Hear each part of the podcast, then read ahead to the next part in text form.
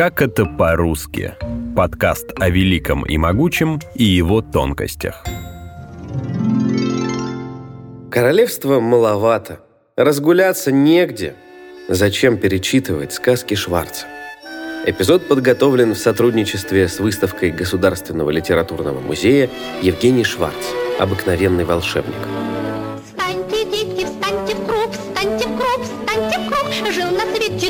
Жук, старый общий друг. Никогда он не ворчал, не кричал. Фильм «Золушка», на котором выросло не одно поколение детей, вышел на экраны в 1947 году. И до сих пор многие помнят историю о девушке, потерявшей туфельку, именно такой, какой ее описал драматург Евгений Шварц. По его сценариям и пьесам были сняты «Обыкновенное чудо», «Снежная королева», поставлены спектакли «Голый король», «Тень» и «Дракон». Фразы из его произведений, ставшие крылатыми, во многом были отражением его жизни и часто ситуации в стране. Заказ на сценарий к «Золушке» Шварц получил весной 1945 года и начал писать ее в первые недели после победы, а заканчивал, уже вернувшись из эвакуации в родной Ленинград. Отсюда чувство праздника и ожидание перемен к лучшему. О «Золушке» рассказывает научный сотрудник отдела Государственного литературного музея «Дом Остроухова» в Трубниках Наталья Леонова.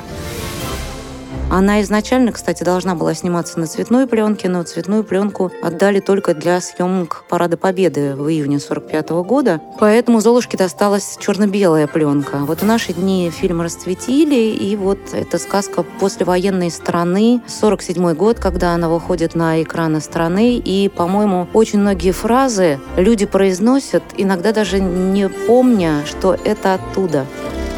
Зачем мне смотреть на ножку, когда я и по лицу вижу, что это не она? Или про связи, когда король говорит про мачеху Золушки, у нее такие связи, лучше не трогать. В то же время он говорит, связи связями, но надо же и Связями. совесть Но иметь. надо же в конце концов и совесть иметь.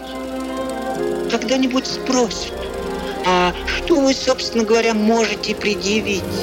И никакие связи не помогут сделать ножку маленькой, душу большой и сердце справедливым. Я не волшебник, я только учусь. Если кто-то смотрел э, сказку, то помнит, что это произносит Паш Феи. А некоторые просто ее произносят как такое народное выражение. Ну и, конечно же, там ярчайшая роль у Фаины Георгиевны Раневской, которая, надо сказать, туда внесла очень мало своего. Хотя в любые фильмы, в которых она участвовала, она реально вносила острые свои фразы, выражения. А тут Евгений Львович очень щепетильно относился к фразам и словам, Марьяна, не реви. Король-вдовец, я и тебя пристрою. Фаина Раневская сыграла мачеху. Среди ее находок сцена возле зеркала, когда мачеха, прикладывая к голове павлиньи перья, произносит монолог о том, что она работает как лошадь. Работаю как лошадь. Бегаю, хлопочу, выпрашиваю, выспрашиваю, упрашиваю, очаровываю. Добываю и добиваюсь. Есть такое поверье, ну, по крайней мере, это витает в литературоведческих кругах о том, что неким таким прообразом, может быть, даже не прообразом, а ситуацией, атмосферой, связанной с тем, как мачеха общается со своим супругом, были последние годы жизни Шварца со своей первой супругой Гаине Холодовой. Но это опять лишь предположение. Вероятно, ему было действительно тяжело в семье, потому что когда он женился второй раз, нашел свою вторую супругу, любовь всей его жизни Екатерину, то вот тогда он написал, что раньше я стремился из дома, теперь я бегу домой. И это действительно можно предположить. И там есть, конечно, такие диалоги мужа с женой, очень актуальные на сегодняшний день. Ну тогда что же, что же довело вас до такого состояния? Моя жена. Ну да, Это правда, что ты говоришь с королем? чистая правда, женушка. Ты попросил короля, чтобы тебе прибавили жалование? Что-то мне и в голову это не пришло. Да, но ты попросил короля, чтобы меня и моих крошек записали в книгу первых красавиц королевства. Ну, что-то, дорогая, ну как можно? Значит, ты говорил с королем и ничего у него не выпросил. Ну. В героине Раневской можно увидеть черты коллег-склочников или соседей-диктаторов. Жалко, королевства маловато, разгуляться мне негде. Ничего, я поссорюсь с соседями, это я умею. Фраза про то, что королевства маловато, тоже появилась не случайно. Благодаря жилью Евгения Шварца в Доме писателей в Петербурге на набережной канала Грибоедова. Он получил самую маленькую квартиру — 23 квадратных метра. Это прихожая кухня с раковиной, это малюсенький туалетик, это комнатка, которая одновременно служила его кабинетом, это спальня, которая тоже одновременно служила гостиной. Отопление было печное, ванной, как и горячей воды, не было. Но зато вот в этой 79-й квартире Шварц написал два десятка блестящих пьес. Снип, снап, снурре. Пуре, базилюре. Шварц пересоздавал уже известные сказочные сюжеты. Например, в его «Снежной королеве», в отличие от сказки Андерсона, другие характеры героев. Герда у Шварца волевая и целеустремленная, а у Андерсона она слишком юна для самостоятельных решений достаточно просто взять, прочесть Андерсона и посмотреть старый фильм «Снежная королева», созданный четко по сценарию, по пьесе Шварца, и будет понятно, что там и сцены, и диалоги, и характеры героев, они все сделаны на наш лад, чтобы нам было понятно, чтобы советскому школьнику было понятно, о чем идет речь. Ну, конечно же, сказка о добре, о том, что можно растопить любовью любое сердце. Вот эта вот любовь, она прослеживается во всех пьесах Шварца он вообще не мог думать о том, что в сказке может быть плохой конец. У него всегда должен был быть хороший конец. В детстве родители заметили, что маленький Женя не переносит истории с плохим концом. И когда мальчик отказывался есть котлеты, его мама начинала рассказывать сказку, в которой герои попадали в безвыходное положение. «Доедай, а то все утонут», — говорила она. И сын послушно доедал. У Шварца есть три сказки для взрослых, которые называют трилогией пьес-памфлетов. Это «Тень», «Голый король» и «Дракон», ну, началось все, конечно, с «Голого короля». Он взял три сказки «Свинопас» Андерсона, «Принцесса на горошине» и «Голый король». И «Голый король» — это 34 год, но это, безусловно, сатира на происходящее.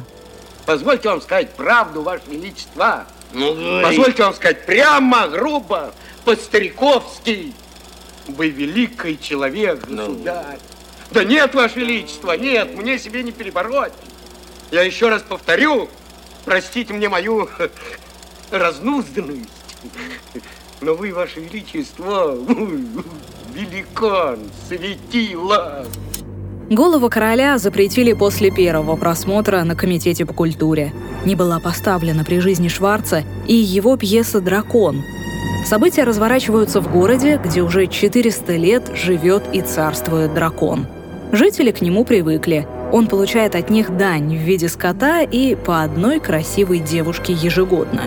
Жители даже боятся потерять чудовище и утратить привычный ход жизни – вспоминая, что когда-то он спас город от цыган.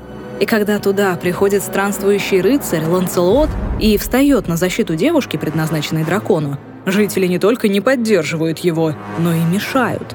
В итоге Ланцелот побеждает дракона, но жители сохраняют все драконовы порядки. Лишившись одного тирана, они с удовольствием идут под власть другого – Герой с удивлением обнаруживает, для того, чтобы освободить людей, убить дракона недостаточно. Первая попытка постановки была предпринята Николаем Акимовым в Ленинградском театре комедии во время Великой Отечественной войны. Но после первого показа пьесу запретили.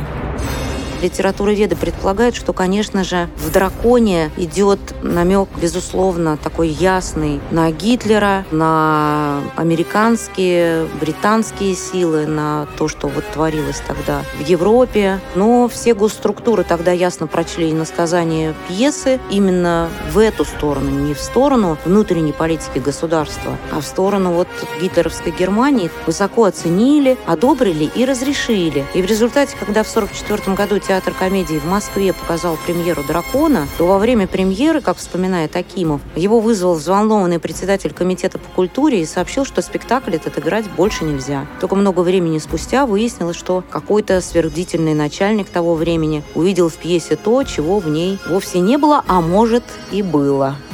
По мотивам пьесы уже в 80-е годы режиссер Марк Захаров снял фильм «Убить дракона», где главные роли сыграли Александр Абдулов и Олег Янковский.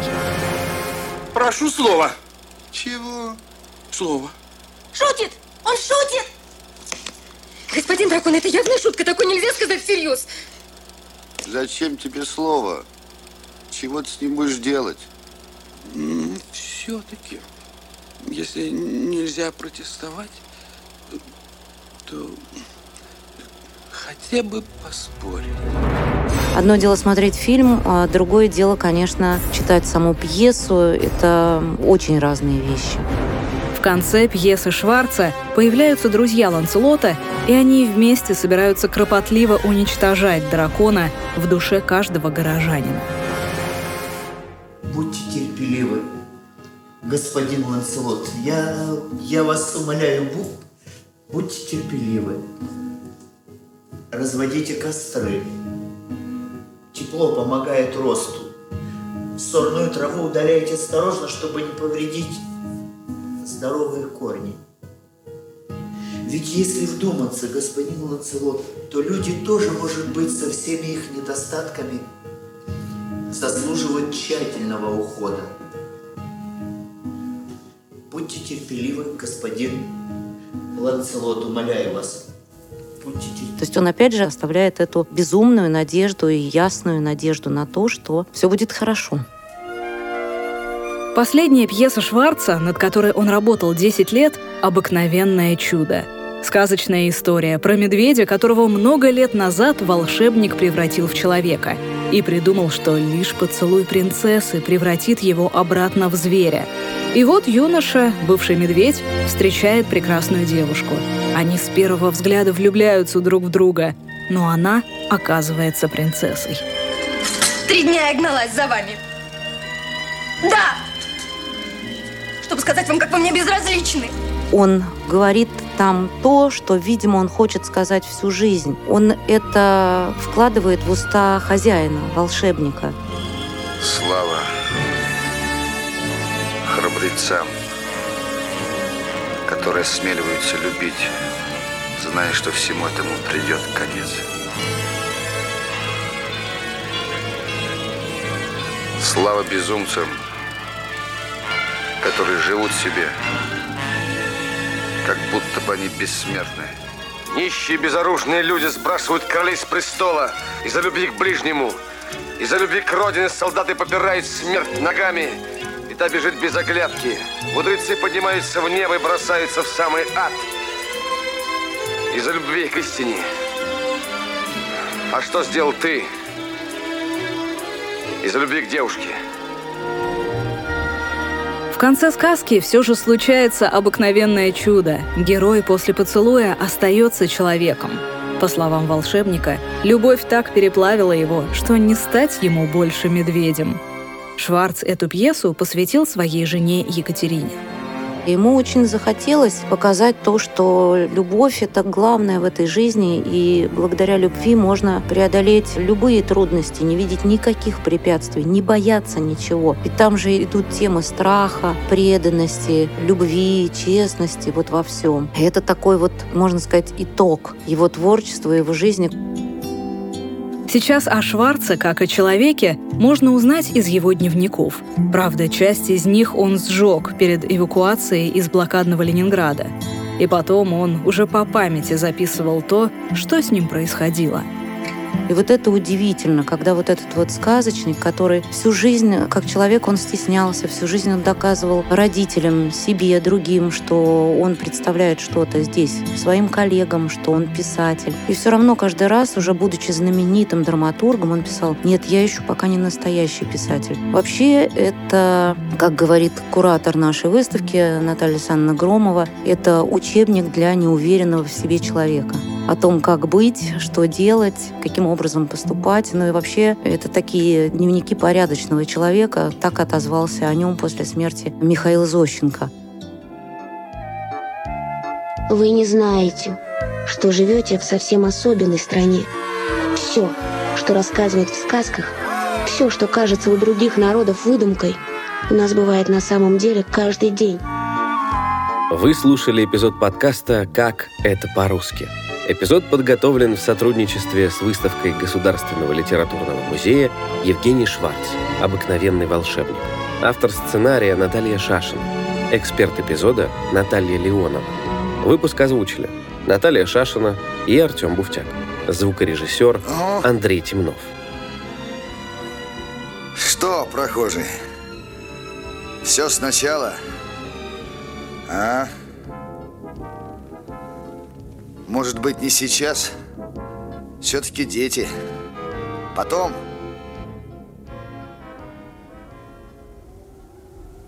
Нет, сейчас. Ну, значит, теперь ты начнется.